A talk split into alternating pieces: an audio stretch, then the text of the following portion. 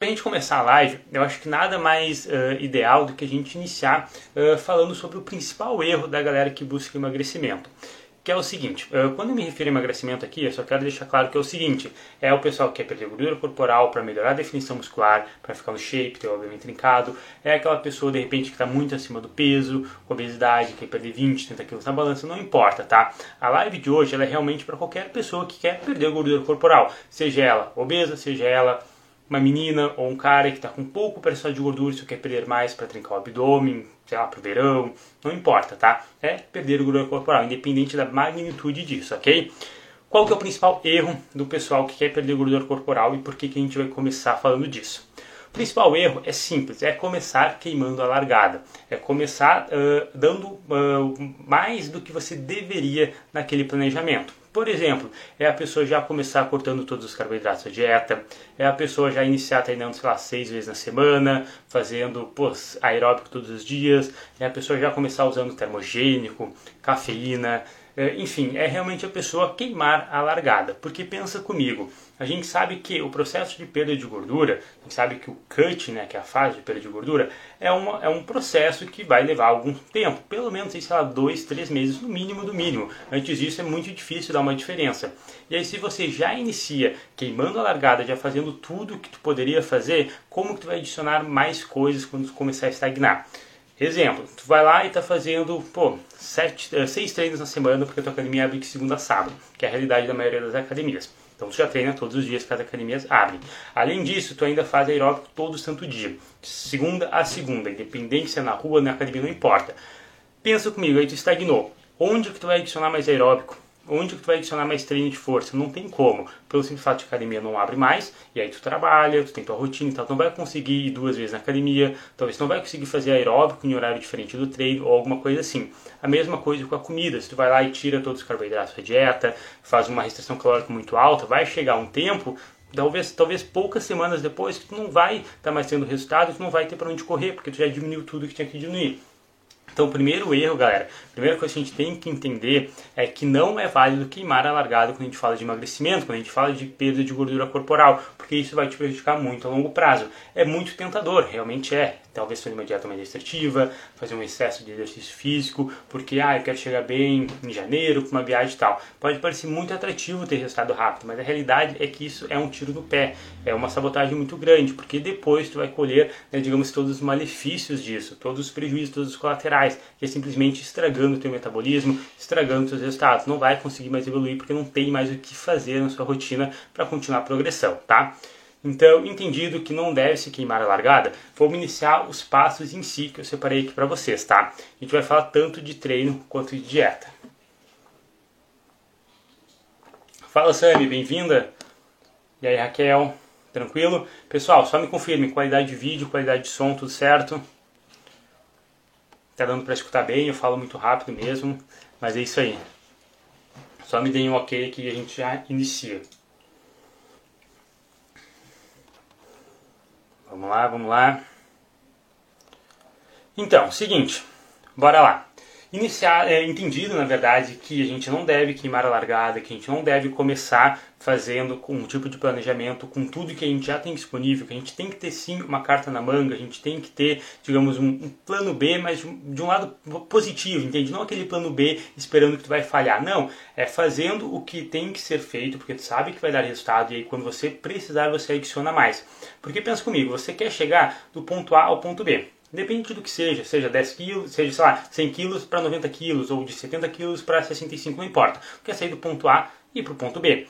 Se você faz uma restrição calórica maior, pode, pode ser que você chegue no, do ponto A do ponto B mais rápido, mas ainda assim vai ser o mesmo ponto B, é o mesmo objetivo. Então por que, que não estende de repente um mês a mais de dieta, um mês a mais de treino, mantendo a sua saúde, mantendo o seu metabolismo bem, sem se entupir de remédio, sem se entupir de besteira e dietas restritivas, né, que prejudicam o teu psicológico e tudo mais. Então essa é a grande questão, tá? Tu vai ter os mesmos resultados, porém mais saudáveis e mais duradouros. Tu vai conseguir manter os resultados se você não queimar a largada, tá? Então o queimar a largada a galera confunde muito, porque elas acham que vão ter mais resultados, mas não é. Tu vai ter talvez o resultado mais rápido, mas os resultados vão ser os mesmos, tá? Entendido isso, vamos lá agora falar sobre dieta, tá? Alimentação, que é a base do emagrecimento. Por que, que eu falo isso? Existe uma discussão muito forte né, na internet de ah, qual que é mais importante, treino, dieta e tudo mais. E eu gosto de falar que os dois são igualmente importantes, os dois devem ter, uh, ter seu esforço 100% em cima e coisas assim. Só que a gente tem que ser realista. Quando a gente fala de emagrecimento, existem pessoas que conseguem sim emagrecer sem treinar, ok? Enquanto que, por exemplo, se o objetivo... Opa, eu caí, voltei, só me dei o feedback se eu voltei. Eu tava falando aqui, do nada apareceu aquela aba do, do Google pesquisando o que eu tava falando. Não sei o que aconteceu. Enfim, vou esperar só vocês darem feedback aí ver se está tudo certo. Tá, beleza, voltou. Enfim, vamos voltar para a parte da alimentação da dieta. Por que, que a dieta é tão importante quando a gente fala de emagrecimento? Pelo simples fato de que, como eu disse, é possível a pessoa emagrecer sem treinar. É a melhor alternativa? Com certeza não. Daqui a pouco a gente vai falar disso quando a gente fala de treinamento. Mas a realidade é que sim, é possível perder gordura corporal só fazendo dieta, enquanto que não é possível ganhar massa muscular só fazendo dieta, precisa do estímulo do treino. Então, quando a gente fala de emagrecimento, a dieta é meio que a base de tudo, é por isso que a gente vai iniciar a live aqui falando dela, né? Uh, o que, a gente precisa entender? Quando a gente fala de perder gordura corporal, não existem alimentos que podem e que não podem na dieta. O que isso significa? Que um chocolate na dieta não vai te engordar, assim como comer um brócolis não vai te emagrecer. É muito importante que a gente entenda isso de uma vez, ok? Não existe alimento que engorda, não existe alimento que emagrece. O que existe quando a gente fala de perda de gordura corporal, de emagrecimento, de definição muscular, são as quantidades. A gente deve se importar muito mais com as quantidades que a gente ingere do que necessariamente um alimento isolado.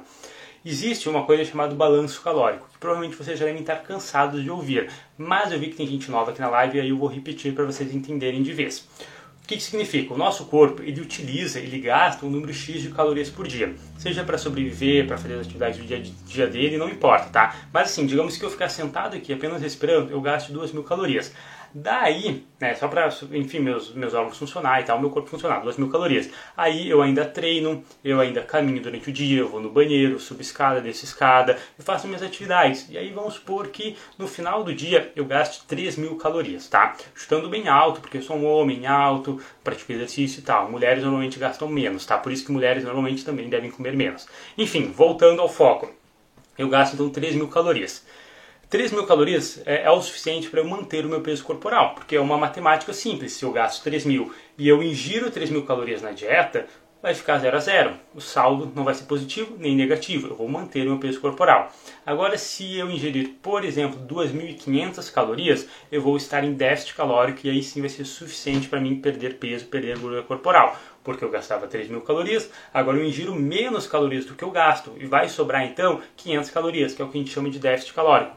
Esse déficit calórico é, digamos que o nosso corpo uh, tirando energia através da nossa fonte de gordura. Então pensa, pô, eu ainda gasto as 3 mil calorias porque eu continuo treinando, continuo respirando, continuo no banheiro, continuo subindo escada, descendo escada e tal. Eu continuo fazendo as mesmas coisas no meu dia a dia. Não é porque eu ingeri menos calorias que, ah não, agora eu não posso caminhar. Não existe isso. Eu ainda vou gastar aquelas calorias. E aí se eu não estou repondo essas calorias, digamos assim, o nosso corpo vai tirar de algum lugar. E aí ele vai tirar da fonte de gordura caso a tua restrição calórica não seja absurdamente alta. Se eu tivesse gastando 3 mil calorias e estivesse ingerindo só mil, tipo um déficit calórico muito alto, eu provavelmente tiraria dos músculos também, não tiraria apenas da fonte de gordura. Então, por isso que a restrição calórica também não significa que quanto mais alta, mais alto o déficit calórico, mais resultados eu vou ter. Não, tem que ser uma coisa controlada, como eu exemplifiquei aqui. 500 calorias é um, um bom, uma boa média, né, uma boa margem de déficit calórico.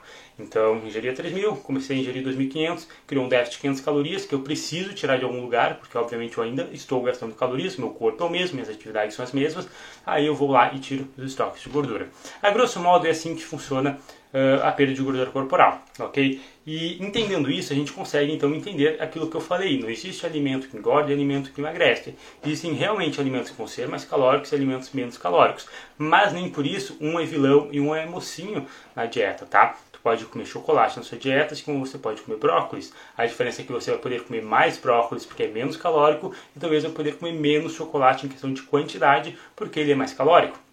Ok? Então é tudo uma questão de quantidade e não necessariamente apenas qualidade. É claro que a gente tem que sim se preocupar com a qualidade do alimento, se ele é nutritivo, se ele tem fibra, se ele tem vitaminas, minerais, enfim, se ele realmente vai ser saudável para o nosso corpo. Afinal, eu gosto muito de falar que o nosso corpo é como se fosse um carro. E a comida, a alimentação, a dieta, ela é o combustível, é a nossa gasolina.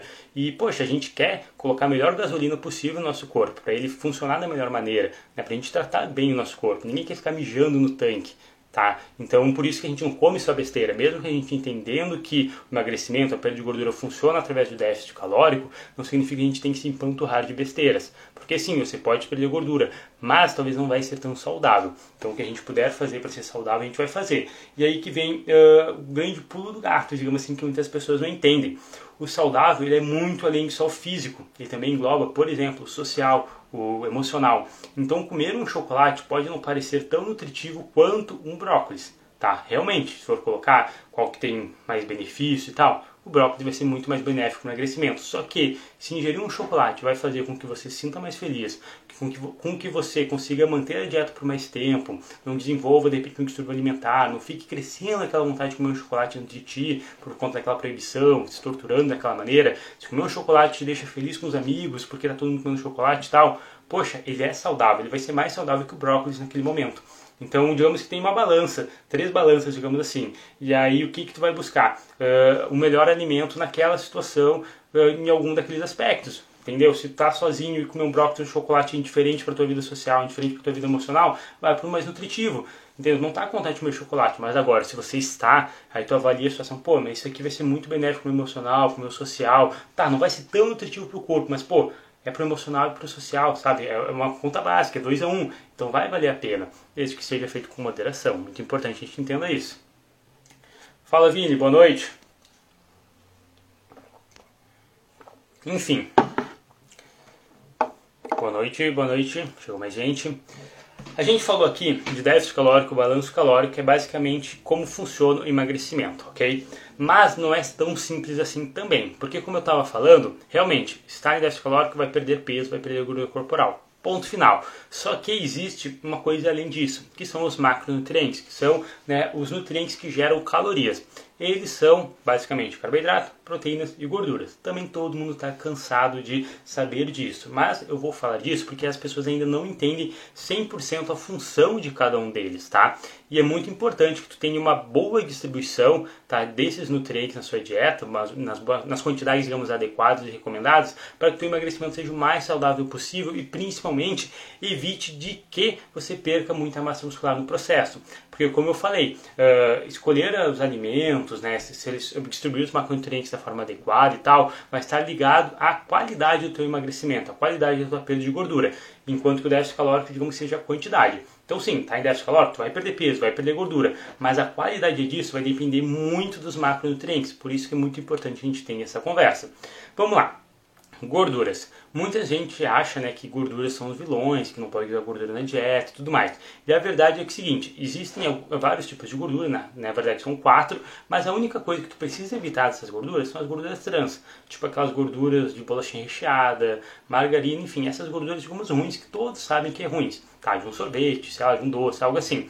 Esse tipo de gordura ela deve ser evitada, mas não necessariamente precisa ser cortada da dieta, porque de vez em quando, volta e meia, tu vai comer ela por uma questão social, emocional, que nem eu falei anteriormente. As outras gorduras elas são mais saudáveis, tá? E aí tu encontra em peixes, abacate, castanhas e tal. Enfim, super tranquilo também. E por que, que elas devem ser ingeridas na dieta? Pelo simples fato de que muitas vitaminas elas são, uh, elas digamos são essenciais que tenha gordura junto ali para que elas sejam absorvidas. Então, por uma questão de absorção de vitaminas, é necessário que você ingira gordura nas dietas. Além disso, a gordura ela regula muitos hormônios do nosso corpo. Por exemplo, a testosterona, tá? Principalmente para homens isso é muito importante, para mulheres também de certa forma. Então, para te ter um ambiente hormonal favorável, que a gente sabe que é crucial para o emagrecimento, é necessário que você ingira pelo menos ali uma quantidade mínima de gorduras, que sei lá, poderia ser algo como 0,5 grama quilo do peso corporal, o mínimo do mínimo. Ah, a pessoa pesa 100 quilos, o mínimo que ela poderia ingerir é 50, abaixo disso não é viável, tá? Pelo menos não por longos períodos. Então, ingestão de gorduras é essencial no emagrecimento por esses principais motivos. E aí as pessoas começam a dar aquelas desculpas, ah, minha tireoide, meu metabolismo é lento e tal, que na maioria, maioria das vezes é mentira. Mas vamos supor que seja verdade, pode ser porque ela está pecando nesse quesito da gordura, tá? E aí acaba que realmente ela tem esses prejuízos. Outro macronutriente essencial no emagrecimento, né? na verdade todos os três são, mas que é muito idolatrado também e com certa razão, são as proteínas. A proteína, galera, dentre todos os macronutrientes, é o que dá mais saciedade. Então, por isso que a gente normalmente aumenta a ingestão de proteína para emagrecer. Tipo, ah, tem que comer mais frango, comer mais carne, porque vai te deixar mais saciado, com menos fome. Isso facilita, obviamente, o processo de perda de gordura.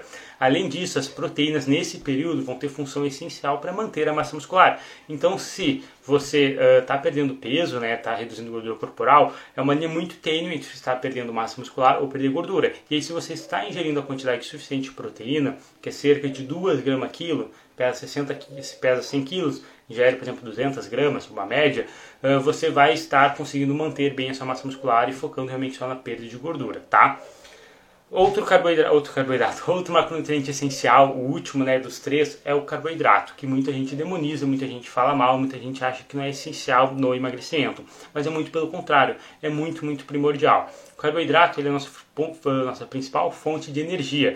Então pensa que para você ter um bom rendimento no treino, para você ter um bom rendimento no seu dia a dia, questão de disposição, bom humor e tal, você precisa ingerir carboidratos. Inclusive o nosso corpo, o nosso cérebro, na verdade, ele precisa de uma ingestão mínima de carboidratos por dia para funcionar. Então se é uma pessoa que não ingere carboidratos na dieta, tu vai notar que tu tem mais letargia, que você fica mais cansado, que você não tem um cognitivo tão uh, acelerado, digamos assim, tu começa a pensar mais devagar, começa a raciocinar mais devagar, isso tudo porque você não está fornecendo energia suficiente nem sequer para o teu cérebro. Então olha como isso pode soar prejudicial. Então os carboidratos, galera, jamais devem ser cortados na dieta.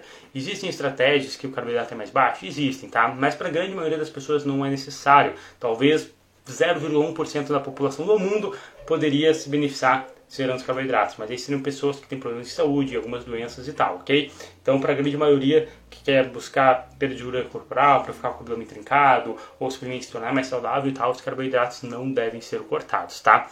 Aí vão me perguntar, ah, e qual é a recomendação de uh, carboidratos por dia então, Léo, já que gordura pode variar de 0,5 grama quilo, talvez até 1 grama quilo, que é a recomendação é, mais, digamos, fidedigna que a gente tem, as proteínas em torno de 2 gramas quilo. Lembrando que quando eu falo de, por exemplo, 2 gramas quilo, é calcular em cima do teu peso corporal. O quilo é o teu peso, tá? 100 quilos, como eu estava usando no exemplo, se é 2 gramas cada quilo corporal, é 2 vezes 100, 200 gramas de proteína por dia. Lembrando também, detalhe super importante, 200 gramas de proteína não significa que tu vai ingerir, sei lá, 200 gramas de frango por dia. Não, 100 gramas de frango, só para vocês exemplificarem, vão ter cerca de 30 gramas de proteína. Então não é 200 gramas de alimento de fonte de proteína, não, é 200 gramas de macronutriente de proteína. Por isso que é importante que você baixe um aplicativo, né, contador de calorias e comece a contar as suas refeições, contar os seus macros, digamos assim. Porque a galera confunde muito, ah, mas eu já ingiro tantas gramas de proteína. Não, tu ingere tantas gramas do alimento que é uma fonte de proteína, mas aquele alimento ali em si, ele não pesa 100% eh, de proteína do que ele tem de peso. Tá? Um peixe, como um peixe, uma carne, um, um frango, não é porque tem 100 gramas de alimento, né, que tu coloca na balança tem 100 gramas, que vai ter 100 gramas de proteína muito importante a gente saiba diferenciar isso. Enfim, calculou as gorduras, calculou as proteínas. Lembrando que uh, você pode, além da live ficar salva, ainda tem um destaque no meu Instagram que eu ensino melhor como uh, calcular seus macros e tal. E também tem o e-book, que o link está na descrição. Mas enfim, voltando aqui o foco. Os carboidratos nada mais, nada mais vão ser do que simplesmente o restante das suas calorias. Então eu lá estava ingerindo 2.500 calorias, calculei meus, uh, minhas proteínas, calculei minhas gorduras, o resto daquelas calorias vão ser meus carboidratos, tá? Uh, enfim, fechando essa parte aqui da dieta, outra coisa que é muito importante entender existem dentro dos carboidratos fibras, tá? Que vocês provavelmente já devem ter ouvido falar. As fibras alimentares, elas estão presentes, por exemplo, em vegetais, cereais, alimentos integrais, principalmente, enfim, são basicamente um carboidrato que não é digerido pelo nosso corpo, a grosso modo falando. E isso faz com que seja muito benéfico, né, para nossa nossa saúde intestinal, né, por uma questão também de saciedade, porque ele vai ter uma digestão mais lenta e tal. Então as fibras, ela é muito, muito importante no processo de emagrecimento, porque assim como as proteínas, elas dão muita saciedade. Então é por isso que todo mundo fala que para emagrecer tem que comer, por exemplo, frango e salada. Tá, não é só isso que você deve comer, mas com certeza essa combinação é muito boa, porque frango tem proteína que dá bastante saciedade e fibras, né, que se encontram nas saladas também dão bastante saciedade. Enfim, uh, galera, eita, barulhão aqui. Como é que tá até aqui? Manda só um ok no chat, está conseguindo compreender, estão conseguindo entender. Eu disse que era bastante informação, mas é isso mesmo que é necessário. Não adianta a gente vir aqui falar, falar que ah, emagrecer, motivação, motivação. Não, estou entregando aqui para vocês realmente o ouro, é o que vocês precisam fazer na rotina de vocês, o passo a passo para iniciarem de uma vez. Depois que a gente fala de dieta, que eu tentei falar aqui o mais rápido possível para vocês compreenderem, a gente vai falar agora um pouco sobre o treino. Tá? O treinamento que eu me refiro aqui vai ser o treinamento de força, o treinamento de musculação. Por quê? Porque a maioria de vocês também já treinam, tá? E meu perfil, obviamente, é focado em musculação. Então eu não vou estar falando aqui de treino em casa, crossfit, alguma coisa assim, não. Focado em musculação, tá? O que, que, acontece? Muitas pessoas acreditam que existe uma diferença entre treinar uh, musculação quando o objetivo é emagrecer ou quando o objetivo é ganhar massa muscular. E aqui está um dos principais erros, porque não existe treino para emagrecer e não existe treino para quem quer ganhar massa muscular. O que existe é treino de hipertrofia, treino de musculação. Simples assim, treino pesado, treino com cargas. Por quê? Quando a gente fala de, sei lá, emagrecimento, não significa que fazer mais repetições, treinar em formato de circuito ou alguma coisa assim vai fazer você queimar mais calorias. Inclusive existe um estudo bem legal que eles compararam o seguinte: pegaram uma pessoa lá, uma pessoa não, né, um grupo que treinava da seguinte maneira, vários exercícios combinados, tipo assim, ah, sai do leg press, vai pro agachamento, que vai pro supino, sabe aquele treino em circuito que normalmente a gente vê aqui nas academias, o pessoal que busca emagrecimento fazendo? Pois é, pegaram esse tipo de treino e pegaram outro tipo de treino mais tradicional, com tipo um exercício de cada vez, dois a três minutos de descanso entre cada exercício, né, com bastante carga, treino pesado, padrão. E eles notaram que não houve diferença significativa no gasto energético, ou seja, quem faz treino em circuito não emagrece mais. E aí você deve estar pensando, tá, mas se dá na mesma, então por que, que treinar em circuito não é mais interessante? Pelo simples fato de que quando a gente treina em circuito, como a gente trabalha com cargas muito mais baixas, tá, a gente acaba não tendo tanta progressão. Pensa comigo, se todo dia tu vai lá na academia, todo dia não, vamos supor, uh, toda segunda-feira tu vai lá na academia e começa com agachamento. E aí tu faz, sei lá, 5 de 8 repetições, 5 séries de 8 repetições, descansando 2 a 3 minutos. As chances de conseguir progredir a carga nesse exercício é infinitamente maior do que se tu fizesse o agachamento com supino, leg, eh, sem intervalo entre eles. Tudo 15 repetições, 20 repetições. Pô, não tem como progredir, porque o tempo de descanso é tão curto que não consegue se recuperar, ok? E aí por esse motivo, se a gente pensar a longo prazo, treinar de uma forma mais tradicional, mais pesada, vai ser mais benéfico para a perda de gordura corporal, para o emagrecimento em si. Então a gente tem que entender muito isso, tá? Não existe treino de emagrecer e treino de hipertrofia. Os dois treinos eles são iguais, ok? Eh, não tem essa de fazer mais repetições vai queimar mais calorias, né? descansar menos vai queimar mais calorias, porque a galera confunde muito né, suar, cansaço, fadiga com mais gasto energético. E não é verdade, tá? Por exemplo, o suor nada mais é do que o nosso corpo tentando regular a nossa temperatura corporal. Pô, tu tá suando porque tá cansando muito, tá? Digamos, sobreaquecer, superaquecendo muito a máquina, superaquecendo, por exemplo, o motor do carro, que eu dei o exemplo de que a gente era um carro, né? Uh, e aí ele precisa suar para tentar regular essa temperatura. Então nada mais é do que isso, é uma desidratação, sinal de que precisa beber mais água ou alguma coisa assim, tá? Não significa perda de gordura.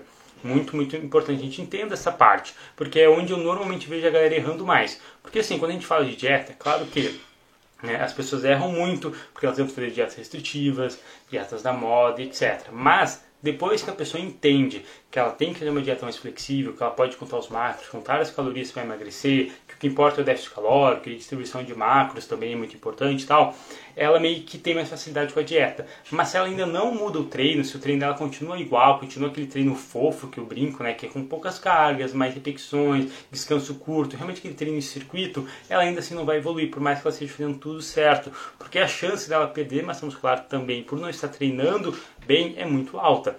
Então vejo muitas pessoas me perguntando: Ah, Léo, eu estou treinando em casa e, poxa, estou estagnado no emagrecimento, eu sinto que não está tá dando resultado e tal. Pode ser que na verdade já chegou um ponto que está perdendo massa muscular, está ficando flácido ou algo assim. Então o treino de força, o treino de musculação é essencial por esse motivo, tá? Porque além de ter uma progressão maior, ou seja, manter sempre um gasto energético alto e tal, também é essencial para manter a massa muscular, evitar a flacidez. E dependendo da pessoa, se você for, por exemplo, um iniciante, você ainda consegue ganhar massa muscular enquanto perde gordura corporal. E aí isso ainda seria mais interessante para combater essa flacidez que talvez né, você teria se emagrecesse sem treinar com pesos.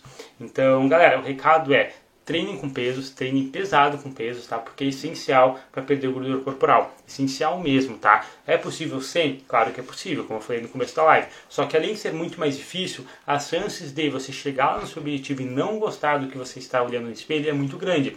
Acontece muitas vezes, já cansei de atender alunos e alunas que vieram para mim porque eles não treinavam musculação, mas perderam muito peso e não estavam gostando do que viam. Tipo, sei lá, a pessoa pesa 80 quilos, aí ela desce para 70 quilos. Só que ela se olha no espelho e ela parece que está, sei lá, pior, sabe? Sobrando muita pele, ficou muito flácido e tal. Entende? Então, às vezes, tu vai chegar no teu objetivo de peso, de, sei lá, percentual de gordura e tal, mas tu vai se olhar no espelho e, tipo, não vai estar legal, sabe? Porque tu perdeu ainda um pouco de massa muscular ou sequer nem tinha massa muscular e essas coisas assim. Então, é realmente muito, muito importante, tá? Que vocês deem prioridade ao treino com pesos. Agora deixa eu respirar um pouquinho. Como é que tá aí, galera? Tudo certo por enquanto? Quando a gente fala também de treino, não tem como a gente falar, não falar né, de treino aeróbico. É muito, muito importante essa parte também e é onde normalmente também muitas pessoas erram, porque muitas pessoas endeusam muito o treinamento aeróbico, como por exemplo a esteira, bicicleta, corrida na rua, pular corda e tal, como se fossem os principais exercícios para quem busca emagrecimento.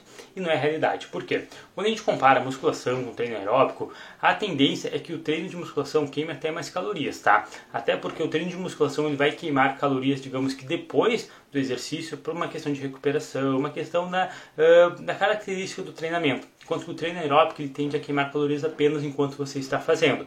Então, assim, não estou dizendo que um é melhor que o outro, não é isso, tá? Mas que o treino aeróbico ele deve ser muito mais um complemento do que o fator principal do seu treinamento. O principal sempre, né, 99% das vezes, vai ser a musculação. E aí entra o aeróbico como um complemento. Esse é o objetivo do aeróbico, é complementar o seu treinamento, é complementar a sua rotina gastando mais calorias. Mas de forma alguma deve ser a base da sua rotina. Entende? Você deva depender dos aeróbicos para emagrecer. Porque além do gasto energético dele não ser tão alto como você pensa, você não gasta 800 calorias, 600 calorias na aeróbica. É mentira. Aqueles reloginhos que marcam, a esteira que está ali, é mentira. Provavelmente deve gastar 200, 300 calorias numa corrida e olhe lá. O que é não digo insignificante, mas não é tão relevante quando a gente para para pensar né, em um contexto onde tu ingere 2.500, 3.000 calorias ou algo assim.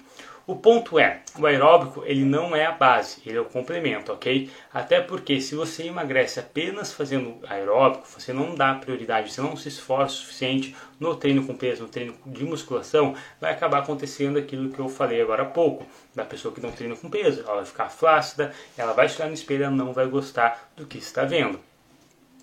É o que acontece com bariátricos, perde peso rápido demais e fica flacidez. Exatamente, tem uma aluna também que se encontra nesse quadro, tá? Então é muito importante a gente ter essa consciência de que emagrecer, por mais que pareça muito simples, ah, é déficit calórico e tal, existem algumas coisas na rotina que a gente pode melhorar que vão tornar o emagrecimento além de mais fácil, né, além de mais de certa forma prazeroso de fazer, porque tu vai poder comer um pouco mais, né? tu vai ter uma autoestima um pouco melhor, melhor porque vai ganhar massa muscular, vai evitar flacidez e tudo mais. Então, realmente, galera, musculação não é uma coisa que é segundo plano quando a gente fala de emagrecimento. Ele é prioridade sim, não aquele treino fofo que circuito tá, é um treino pesado, um treino tradicional mesmo. Porque, como eu já falei, não existe diferença de treino de emagrecer e treino de hipertrofia. São tudo a mesma coisa, ok? Enfim, voltando a falar dos aeróbicos, uh, agora que a gente já entendeu a função do aeróbico dentro de uma rotina para perda de gordura corporal, que é só um complemento, nunca base, vamos falar rapidamente aqui, só para vocês entenderem melhor, qual é a diferença dos três principais aeróbicos que existem hoje em dia por aí no meio fitness. O primeiro deles é o LIS, tá? a gente chama de LIS, que é aquele aeróbico padrão, o aeróbico alimentado, ok? De longa duração e normalmente intensidade moderada. Uma caminhada, uma corrida de 30, 40, 50, 60 minutos. Comum, Todo mundo faz isso, tá? Segundo aeróbico muito comum que a gente vê hoje em dia é o aeróbico em jejum. Ele é parecido com o LIS, normalmente de longa duração, moderada intensidade, só que ele é feito não alimentado, ok? E o terceiro aeróbico que a gente vê também muito por aí é o treinamento HIIT, que nada mais é que um aeróbico de altíssima intensidade, e esse aqui é um pouco diferente porque ele é curta duração, 10, 15, máximo 20 minutos, e é feito uma intensidade extremamente alta, que normalmente não é possível sustentar por mais tempo. Ok? Por isso que o HIT é feito em pouco tempo. Não vai achando que tu vai fazer um HIT de 30, 40 minutos, isso não existe. Se tu consegue fazer um HIT por mais de 20, 25 minutos, é porque não foi um HIT, você não está em alta intensidade, tá? Vamos lá então, de uma vez por todas, qual que é melhor? Simplesmente não existe. Por quê? Porque de certa forma um vai compensar o outro. Se você faz mais tempo de aeróbico de moderada intensidade, realmente, se for, fosse comparar 20 minutos de moderada intensidade com 20 minutos de HIT, o HIT vai sair ganhando. Só que moderada intensidade não é 20 minutos, ele é 30, 40, 50, então no final das contas meio que vai dar tudo na mesma, tá? Existem diversos estudos que mostram isso. Aí agora vem o aeróbico em jejum, que a galera endeusa muito. O que acontece? Qual que é a tese por trás do aeróbico em jejum? Eu vou eu comer, fazer minha refeição, aí eu vou dormir, eu vou acordar e sem estar alimentado, sem me alimentar, eu vou ir treinar, vou fazer meu aeróbico. E aí, como eu não vou ter energia vindo de alimento no meu corpo, eu irei começar queimando gordura. Então, se eu faço aeróbico, sei lá, 3 da tarde, eu vou estar usando como energia o meu almoço, tá? Mas se eu estiver em jejum, não tenho pré-treino, não comi nada, então eu vou utilizar direto a fonte de energia, né? Minha, meu estoque de energia. Isso é mentira tá? É mentira, não é assim que acontece. Na verdade, é um mecanismo assim, só que em questão de relevância, de, de diferença significativa, não tem, não existe. No aeróbico alimentado e aeróbico em jejum, eles vão ter a mesma perda de gordura, o mesmo benefício cardiovascular, vão ter, enfim, os mesmos benefícios no geral. Porque o que acontece? O aeróbico em jejum ele normalmente é uma intensidade mais baixa. Então ele pode ter um leve benefício na perda de gordura? Pode. Só que como a intensidade dele é mais baixa, o gasto energético tem que ser mais baixo do que, por exemplo, um alimentado. É aquilo que eu falei, no final das contas, no final do dia, o déficit calórico provavelmente vai ser o mesmo. Então, qual aeróbico eu devo fazer? O que você gostar mais. Porque se você gosta mais de fazer o aeróbico, você consequentemente se dedica mais a ele, então as chances de você falhar é menor e também você se dedica mais na sessão. Você se esforça mais durante o aeróbico e por isso consegue treinar com mais intensidade, né, com mais esforço, e isso vai resultar em mais gasto energético. Mais gasto energético, mais déficit calórico, tá? Então não tem o melhor aeróbico, tem o que você gosta mais de fazer e principalmente o que você vai conseguir fazer por mais tempo, tá? O que acontece se fizer EJ no trote de 20 minutos? Basicamente tu perde os benefícios que tem de fazer o aeróbico em jejum. Entende? Tu vai estar fazendo como se fosse um aeróbico daí normal. Tu não vai ter aquele benefício de ir direto no estoque de gordura ou algo assim. Mas como eu falei, isso não é relevante a longo prazo, né? no, no final das contas. E outra coisa que é muito importante a gente falar. O trote, na verdade, uh, apesar de parecer um exercício intenso, pode ser que para você aí, William, que perguntou, não seja um exercício intenso. Então, qual que é a característica do aeróbico em jejum? É ser de moderada ou baixa intensidade. Se você faz um trote por 20 minutos, não é intenso esse exercício não é intenso, porque se você consegue manter por mais, sei lá, 5 minutos, mais de 1 minuto, não tem como exercício intenso. Então você está fazendo, na verdade, o AJ como ele deve ser feito, tá? Agora, se, sei lá, a gente pega um obeso, um sedentário, que, cara, mal consegue caminhar, ele faz um trote, já começa a morrer, já começa a ficar super ofegante e tal, aí ele vai ter prejuízo se fizer o aeróbico em dessa maneira. Tá? Então é muito importante. A intensidade do aeróbico é totalmente individual. Uma pessoa mais condicionada consegue fazer, por exemplo, 20 minutos de AIJ no trote. Porque se ela faz 20 minutos, a intensidade é moderada, entende? Agora outra pessoa não consegue. Então é muito importante isso, tá? E é legal comentar isso aí, porque como eu falei, a intensidade do treino, uh, do treino aeróbico, não deve ser extremamente leve também, não deve ser extremamente baixa. A galera confunde, acha que aeróbico não pode ser pesado. Aeróbico, tipo, não, não tem que ser um treino, tem que ser um passeio no shopping. É mentira. O aeróbico, inclusive o AJ, você deve sim se dedicar. Só que, obviamente, o aeróbico em jejum, você vai, uh, digamos que, uh, intensificar menos do que um HIT, menos do que talvez um aeróbico alimentado no pós-treino, no pré-treino, enfim, ok? Mas ainda assim você deve uh, fazer o aeróbico né, como se fosse um treinamento pesado, um treinamento intenso. Você não deve jamais fazer o aeróbico de qualquer jeito, sabe? Tipo assim, eu estou aqui, por exemplo, fazendo uma bicicleta, estou conversando com vocês. Isso aqui não é um aeróbico, isso aqui é meio que matação de tempo. Vai ter um gasto energético? Vai, mas não é um treinamento, não é tão bom como poderia ser, tá? Se eu estivesse fazendo um aeróbico aqui, eu estaria extremamente ofegante e eu daria muitas pausas para falar. Beberia muita água, respiraria e aí eu voltarei a conversar com vocês. É isso que deve ser um aeróbico, tá? A gente deve ficar ofegante a esse ponto. Uh, se você faz o aeróbico e consegue conversar no celular, gravar um áudio, fazer uma live igual eu tô falando aqui, é porque esse aeróbico não está intenso o suficiente, tá? Quando eu digo intenso, é tipo uma intensidade mínima. Tá? O aeróbico, no mínimo, no mínimo, é você não estar tá conseguindo conversar com uma pessoa do lado, tá? Você precisa sim fazer um treino é, não, não, digo extremamente pesado, mas um treino uh, que gere esforço, tá? O aeróbico não deve ser um passeio no shopping, não confundam isso. E aí um ponto interessante, porque muitas pessoas se baseiam em fisiculturistas, tá? Uh, alguns de vocês que estão aqui na live não seguem esse mundo e tal, mas alguns também seguem, então eu vou dar esse exemplo. Uh, se a gente abrir, sei lá, um vídeo e procurar fisiculturista fazendo aeróbico, ah, um exemplo, tu vai ver vários fisiculturistas extremamente pesados, 120, 130 quilos de massa muscular, simplesmente fazendo uma caminhada tipo, muito leve muito devagar e tal. Aí tu vai pensar e falar, pô, se ele faz aeróbico assim, ele queima gordura, ele fica super definido, eu vou fazer também. Só que aí entra aquilo que eu falei antes. Pô, o cara tem 120, 130 quilos, ele é muito pesado. O condicionamento físico dele, o coração dele não aguenta aquela carcaça ali. Não é saudável aquela carcaça. Então, para ele, uma caminhada já é muito intenso. Ele já está se esforçando muito para fazer aquilo. Agora, se você tem lá, sei lá, seus 60, 70, 80 quilos, você fazer a caminhada naquela velocidade ali, se você já é mais bem condicionado, é quase nada é quase que perda de tempo. Aí nesse caso você pode fazer um trote, você pode fazer uma corrida ou alguma coisa assim. Então não se baseiem em como a outra pessoa faz aeróbico. O que importa é se você faz intenso para você, tá? Caminhando eu não fico nada ofegante. Exato. Então se você fizer o aeróbico em jejum só caminhando, não vai, sabe, vai ser inútil para ti. Não, é porque ele é jejum que ele precisa ser um passeio, tá? Então eu também, quando eu fazia aeróbico em jejum, uh, quando estava em cutting, eu fazia com trote, intercalando com corrida e tudo mais. E aí cuidava a frequência cardíaca no meu reloginho para ver né, se eu não estou ultrapassando muito, ficando muito intenso e tal. Mas se eu fizesse uma caminhada, era tipo passeio do shopping. Não vai dar resultado? Vai dar, claro que vai dar. Vai ter um gasto energético melhor do que ficar parado. Mas não é um treino, entendeu? Não é uma dedicação igual o que a gente faz no treino com peso, essas coisas assim. Outra coisa muito, muito importante, tá? Quando a gente fala de aeróbico, galera, a gente tem que entender que a gente não deve fazer um excesso de exercício aeróbico só porque a gente busca perder gordura corporal, só porque a gente busca emagrecimento. Esse também é outro erro muito, muito uh, significativo e muito usual né, em pessoas que buscam perder gordura corporal. Por quê? Uh, como eu falei, o aeróbico ele é complemento do treino. No momento que tu coloca um excesso de aeróbico na sua rotina, duas, três, quatro horas de aeróbico, começa a fazer o aeróbico antes do treino de peso, começa, enfim, a exceder muitos, né, sobrecarregar muito nesse quesito, você vai ter dois principais problemas. Um, é, o primeiro, as articulações, provavelmente essas articulações não vão aguentar por mais que você use um tênis de corrida adequado, você, sabe, uh, se dedique para alongar, aquecer e tudo mais, uh, nosso corpo não está preparado para tanto estresse, principalmente que quanto menos gordura corporal você tem, menos, digamos que, proteção nas suas articulações você tem. Por isso que quando você está emagrecendo, você está com percentual de gordura mais baixa, a chance de lesão é maior. Então, se você ficar se excedendo, uh, exagerando realmente no aeróbico, você pode ainda se machucar. E o segundo ponto é de que, se você faz duas, três, quatro horas de aeróbico por dia, por exemplo, tá? Lembrando que o excesso de aeróbico é muito individual, depende da rotina da pessoa.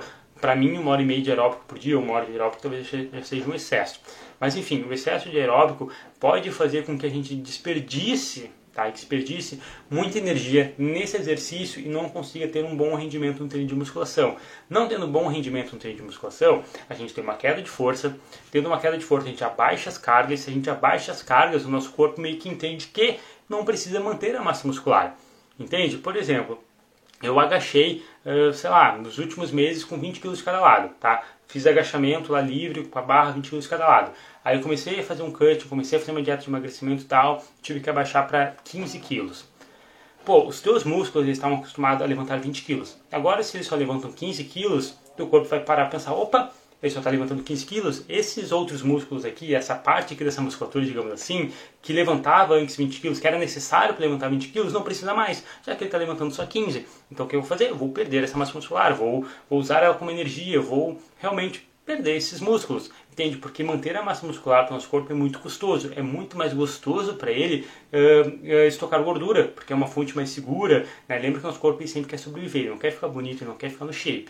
Tá? Ele não quer ficar magrinho, ele não está nem aí para isso, ele quer estocar gordura para sobreviver. Então, entre perder gordura e perder massa muscular, ele sempre vai querer perder massa muscular. Muito caro manter massa muscular. Então, a primeira oportunidade que tu der de começar a treinar mais leve, porque está fazendo um excesso de aeróbico ou alguma coisa assim, né? e aí não tem um rendimento bom na musculação, tu vai perder massa muscular. Aí novamente vai entrar naquela, naquele, caraca, naquela, me perdi aqui, naquela situação que a gente estava conversando, da pessoa olhar no espelho, ter perdido peso, mas não gostar do que ela está vendo, porque ela teve mais perda de massa muscular do que perda de gordura, tá? Ainda estou pesado, um sistema de revezamento, corrida e caminhada. Exato, a maioria das pessoas fazem assim. É muito difícil alguém ter condicionamento né, para manter corrida de 30, 40, 50 minutos. Mas obviamente tem pessoas. Mas eu também sempre intercalo e tal. Porque como o foco não é aeróbico, Uh, a gente também não tem tanta necessidade de fazer um treino assim, extremamente, pô, lá, maratonista da vida, sabe? O maratonista consegue fazer, mas ele também não aguenta um treino de musculação que a gente faz. Então a gente tem que entender a especificidade, tá? Como a gente está falando de perda de gordura aqui e não de performance em si, com certeza musculação na frente, aeróbico com complemento, sem exagero, sem excesso é muito mais interessante. Por todos esses motivos que eu falei para vocês.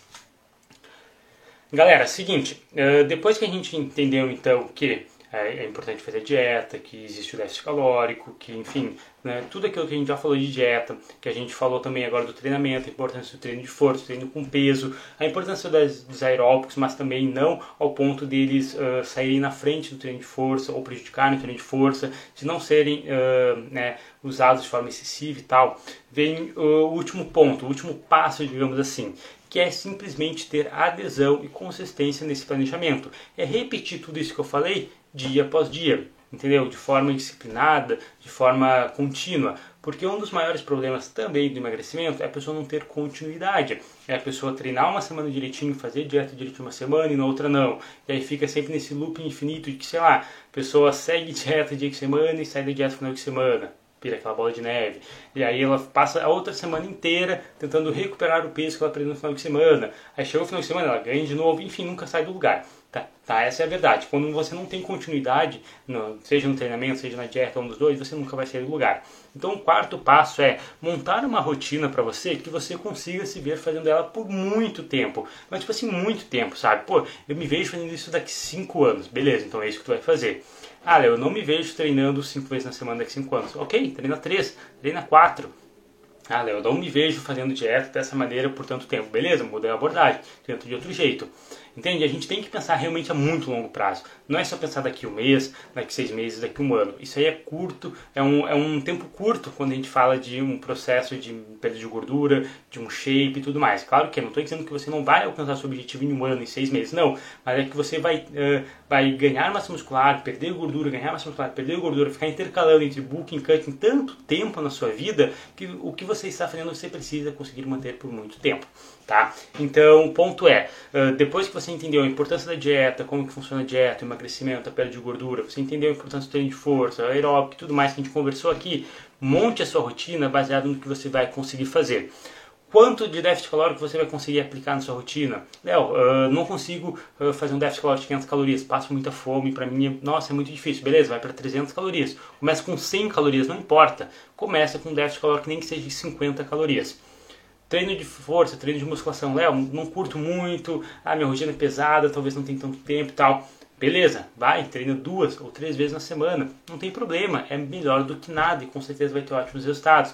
Léo, aeróbico, putz, não gosto de correr, não gosto de fazer bicicleta, beleza? Vai pular corda, vai fazer polichinelo, vai inventa alguma coisa, não sei, entende? Faz o que você gosta e aí vai encaixando tua rotina. Não consigo fazer aeróbico todo dia, beleza? É até bom. Lembra que a gente falou de não queimar a largada? Não adianta fazer tudo de uma vez e depois não conseguir manter. Então faz aeróbico duas vezes na semana, três vezes na semana, não importa. Conforme for necessário, você vai aumentando e progredindo caso você queira fazer isso. Caso você não queira aumentar a frequência de treino, simplesmente vai intensificando o treino, fazendo 5 minutos a mais de aeróbico por dia, diminuindo 50 calorias a mais por dia, alguma coisa assim, e mantenha a sua rotina e isso vai, digamos que, dificultando mais ela, tá? Muito importante que a gente Uh, realmente compreenda isso de vez, tá? Porque às vezes eu vejo a galera se não digo se culpando, mas meio que se torturando, tipo assim, ah, eu não estou emagrecendo porque eu não treino todo dia, ou eu não consigo fazer aeróbico todos os dias, eu não consigo comer tão pouco e tal. Galera, você tem que criar alguma coisa que seja realista para ti. Tá? Apesar de a gente ter falado isso no final da live, ela é meio que o ponto inicial, ela é meio que o start, tá? Esse quesito de fazer algo realista, algo que vai ter adesão a longo prazo na sua rotina, ser realmente uma rotina que você curta fazer, ela é meio que o ponto chave. Nada do que eu falei vai funcionar se você não tiver isso em mente, se você não montar uma rotina realmente é, gostosa, realmente de tesão de fazer sabe, no teu dia a dia. Se você não, não se enxerga fazendo o que tu está fazendo, pô, daqui nem é, um mês, seis meses, não enxerga realmente daqui cinco anos, como eu falei, não vai dar certo. Você não vai ter continuidade, vai ser mais uma vez que você tentou fazer dieta, mais uma vez que você tentou treinar, mais uma vez que você tentou fazer aeróbico e não vai chegar lá, ok? Deixa eu ler aqui alguma pergunta. O que você acha de cardio em off? Qual a diferença dele para o cutting? A diferença, cara, é nenhuma tu vai fazer ele de qualquer maneira, de intensidade uh, boa, né, se esforçar nele, só que a frequência do cardio vai ser um pouco menor, porque no bulking a gente não quer ter um, um gasto energético extra, entendeu? O foco do cardio no bulking não é gastar mais calorias para ter mais déficit calórico e perder mais gordura. No, no bulking, né, no off-season, a gente quer fazer os exercícios cardiovasculares, exercícios aeróbicos para manter nosso condicionamento físico, para que a gente consiga uh, continuar treinando pesado na musculação entende? Um cara que não faz aeróbico no booking vai ser um cara que vai ficar muito pesado, que vai fazer alguns agachamentos e vai cansar mais o coração, vai ficar mais ofegante e não vai, por exemplo, sentir a musculatura, sabe? Fadiga antes o coração, o pulmão dele do que o músculo. Então é por esse motivo que a gente faz cardio no booking. Então por esse motivo a frequência do cardio pode ser menor, tipo assim, duas, três vezes na semana, só para manter o condicionamento físico, tá? Essa é a principal diferença, questão dos objetivos. mas faça algo sempre, algo bom, isso que te faça bem. Exatamente, importante sempre fazer alguma coisa. Fazer algo é melhor do que não fazer nada, entende? Não, não procure a situação perfeita, não procure o momento ideal de começar a treinar. Ah, só vou treinar quando puder treinar todos os dias na academia, só vou fazer dieta quando, poxa, sei lá, eu puder comer tilápia. Mano, não há necessidade. Comece agora com o que você tem disponível e dê o seu melhor com o que você tem disponível. Não importa se é duas vezes indo na academia, se é correndo só três vezes por semana, se é fazendo uma dieta com só 50 calorias de déficit calórico. Não importa, apenas comece. Me encaixo no aeróbico. Eu odiava com todas as forças, até conhecer funcional. Pois é, Exatamente, a pessoa pode não gostar de fazer aeróbico na rua, fazer, poxa, sei lá, eh, esteira, bicicleta, mas ela pode gostar de fazer funcional. Ou outro exemplo, ela pode gostar de fazer dança, ela pode gostar de jogar tênis, ela pode gostar de jogar futebol, não importa. O que importa é ela fazer o que ela gosta, isso assim vai gerar resultados nela. Pensa que se a parte ali que ela deu exemplo, ela insistisse em fazer só aeróbico, tipo esteira, uh, daria um mês, dois meses ela já teria desistido. E aí se ela desistir de fazer aeróbico, ela vai ficar se sentindo culpada, se torturando por dentro e ela vai se sentir tão mal que talvez ela vai desistir de fazer musculação, porque ela vai achar que já, já fracassou e já estragou tudo. E ela desiste de fazer musculação, ela desiste de fazer dieta, e aí ela volta a estacar zero, entende? Enquanto que ela simplesmente solucionou o problema dela. Ah, eu vou fazer então um funcional. Em vez de fazer uma esteira, sei lá, que eu não gosto, vou fazer funcional. E aí ela consegue manter por muito mais tempo, é mais divertido, é mais dinâmico, para ela ela gosta mais. Já não funcionaria para mim, eu já prefiro 10 vezes fazer esteira do que um funcional. Então vê como é individual, e é importante que você entenda isso, que é individual o seu, uh, seu gosto, sua preferência para determinar sua rotina. Nenhum professor, nenhum nutricionista, ninguém vai ser capaz de definir a sua rotina, entendeu? É você quem define. E aí os profissionais que vão te ajudar, ou sei lá, as outras pessoas que vão te ajudar, elas vão, digamos que entrar na sua onda, na sua rotina, porque não tem essa de eu falar, não, tu vai fazer funcional tantas vezes, esteira tantas vezes tal. Não, você vai me dizer o que você gosta de fazer e eu vou fazer o possível com o que você tem. É assim que as coisas funcionam. Não tem como eu tacar a goela abaixo, um planejamento, uma dieta restritiva, um treino que tu não gosta e tal. Não vai dar certo. Tá? Por isso que muitas vezes as pessoas desistem, por exemplo, de academia. chega na academia, o professor te passa um treino genérico. O que tu faz é a mesma coisa que o fulaninho faz, que o ciclano faz. Todo mundo faz 3 de 12 na academia, vocês já repararam? Todo mundo faz os mesmos 3 de 12, tu olha pro lado, todo mundo fazendo a mesma coisa que tu. E aí tu acha que as pessoas não continuam na academia por quê? Porque elas fazem os treinos genéricos, que não dão resultado. Fera demais. Fala Bernardo, tranquilo? Pô Will, aí sim, fico feliz, cara. Seja bem-vindo ao meu perfil. Espero que tenha curtido o conteúdo. Boa noite, Luiz. Esteira, rua polichinelo, burp, gosto de todos. Aí, ó, viu? Tem um exemplo de uma máquina aí que gosta de todos. Isso é bom. Bom também. Mas, enfim, fazer o que gosta é bom. Não importa o que seja. O também muita, muita gente não entende é que assim, às vezes a gente espera gostar de alguma coisa para começar a fazer, mas na realidade, talvez a gente não, a gente só vai gostar daquela coisa se ela gerar resultados. Então, um exemplo, tá? Como eu disse, eu não faria funcional, não gosto de fazer funcional e tal, mas se eu fizesse funcional e aquilo me gerasse tantos resultados, tipo, eu ficasse o melhor shape da minha vida, eu ia gostar de fazer funcional. Então, muitas vezes, você não gosta de fazer algo porque você ainda não viu resultados. A maneira que você está tentando é errada. Você, ah, não gosto de musculação. Quem nunca ouviu falar disso? Sei lá, teu pai, tua mãe, teu amigo disse que não gosta de fazer musculação. Sabe por que não gosta de fazer musculação? Porque ele está inserido naquela situação que eu acabei de falar. Ele chega, o professor vai lá e passa um treino genérico, vira as costas, e ele se rala e ele está olhando todo mundo fazendo a mesma coisa que ele, e ele se olha pô, mas eu sou diferente. Sabe, meu objetivo é, sei lá, cara, é ganhar mais braço. Eu tô fazendo o mesmo treino que o cara quer ganhar perna. E, enfim, todo mundo fazendo a mesma coisa. E aí ele se desmotiva e sai, porque não gera resultados. Então a gente também tem que entender isso, tá? Tu não gosta por quê? Porque realmente não é legal, se sentir desconfortável, não gosta mesmo, ou porque não está gerando resultados. É uma reflexão muito interessante. Dieta flexível é vida e adoro fazer. é isso aí. Pessoal, seguinte, deixa eu ver. A gente tem mais 5 minutos de live. Mandem as dúvidas se vocês tiverem aí, que eu vou responder para vocês. Lembrando o seguinte, a live vai ficar salva e eu convoco todos vocês que estão aqui assistindo no final, quando eu fechar a live, encerrar ela e ela ficar salva, vão lá no meu perfil e comentem na live qual foi a maior sacada que vocês tiveram aqui, o que, que vocês mais curtiram ouvir, qual dica foi mais legal, o que, que vocês estão pensando aí, enfim, vamos interagir um pouco lá para a galera ver, se animar e assistir a live também, porque a live vai ficar salva muito real isso, é igual motivação, só vem quando a gente começa a ver resultados. Exato, exatamente, não existe nada mais motivador do que os resultados. Eu não gostava de musculação por isso mesmo, treino genérico, gosto de um treino que me desafia. Exatamente, exatamente. Como é que um treino vai te desafiar se é o mesmo para todo mundo? Não tem como, impossível. Não tem, não tem, não tem. Por isso que CrossFit, por exemplo, tem crescido muito nos últimos meses, eh, nos últimos anos, na verdade, porque é um treino que ele é mais dinâmico, ele é um treino mais divertido de fazer e a pessoa se sente mais inserida num, digamos que num, grupo, e mesmo inserida num grupo, ela ainda tem suas particularidades, suas individualidades. Ninguém faz exatamente o mesmo treino no CrossFit, pelo menos nos CrossFits bons, né? O aquecimento, o alongamento de um é diferente do outro. Aí vai ter, às vezes, alguns treinos que são uh, em equipe, que vão ser as mesmas coisas, vão, mas cada um vai ter sua individualidade ainda assim, porque o peso de um é diferente do outro, é, talvez um pouco na execução, e aí tem essa questão de, de realmente parceria entre eles e torna realmente o treino mais divertido. Já que são pessoas que vieram frustradas na sala de musculação porque não eram tratadas bem, porque faziam treinos genéricos, etc. Elas vão pro crossfit e acham que é uma mil maravilhas. Mas é porque na verdade na musculação elas não foram bem atendidas. Né? Porque o treino de musculação, cara, ele pode ser sensacional, ele pode ser desafiador, ele pode ser muito legal, tanto quanto crossfit quanto qualquer outra modalidade.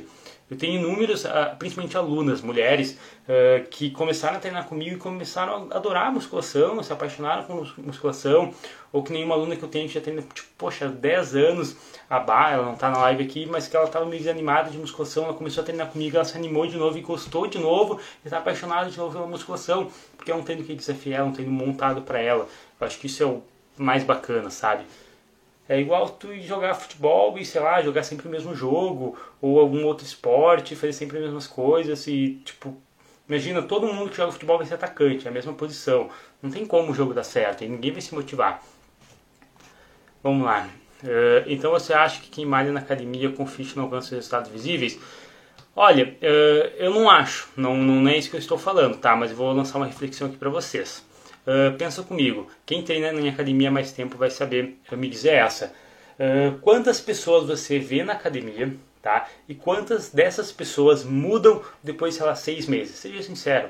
Eu chutaria que nem 5% das pessoas que estão na academia mudam. A maioria desistem ou a maioria continua indo e não muda nada, tá? Então, esse é o grande X da questão, tá? Uh, não é minha opinião, é, é só fazer uma observação. Observa na sua academia. Quanto tempo está lá na tua academia? Quanto tempo as mesmas pessoas que treinam no teu horário, treinam contigo ali junto e tal, não mudam? Ou você, quanto tempo você está treinando e não mudou? Então faça essa reflexão, tá? Pode mudar? Claro que pode mudar, sabe? Não é que o treino genérico seja extremamente ruim, mas depois de um tempo ele é limitante, ele é limitador. Pode ser um limitante para o teu progresso, para os teus resultados, tá? E principalmente por um quesito de motivação. Né? Não é uh, satisfatório, não é prazeroso fazer um treino que tu sabe que, poxa, tá todo mundo fazendo igual, sabe que não tem uma certa atenção. não é muito condizente com o teu objetivo, tu quer desenvolver mais uma parte, não tem um treino com ênfase naquilo, algo assim, tá? Pessoal, 30 segundos para fechar a live, tá? Eu gostei muito do bate-papo de hoje, consegui passar bastante informação para vocês, tirei as dúvidas de vocês também, espero que vocês tenham curtido. Como eu disse, a live vai ficar salva e eu convoco a todos vocês que ficaram aqui até o final a irem lá na live, tá? No post da live que ela vai ficar salva, comentar qual foi a sua maior sacada, se você curtiu a live, enfim, tá? E aí vou deixar ela salva e você pode compartilhar com seus amigos também. 10 segundos para fechar a live.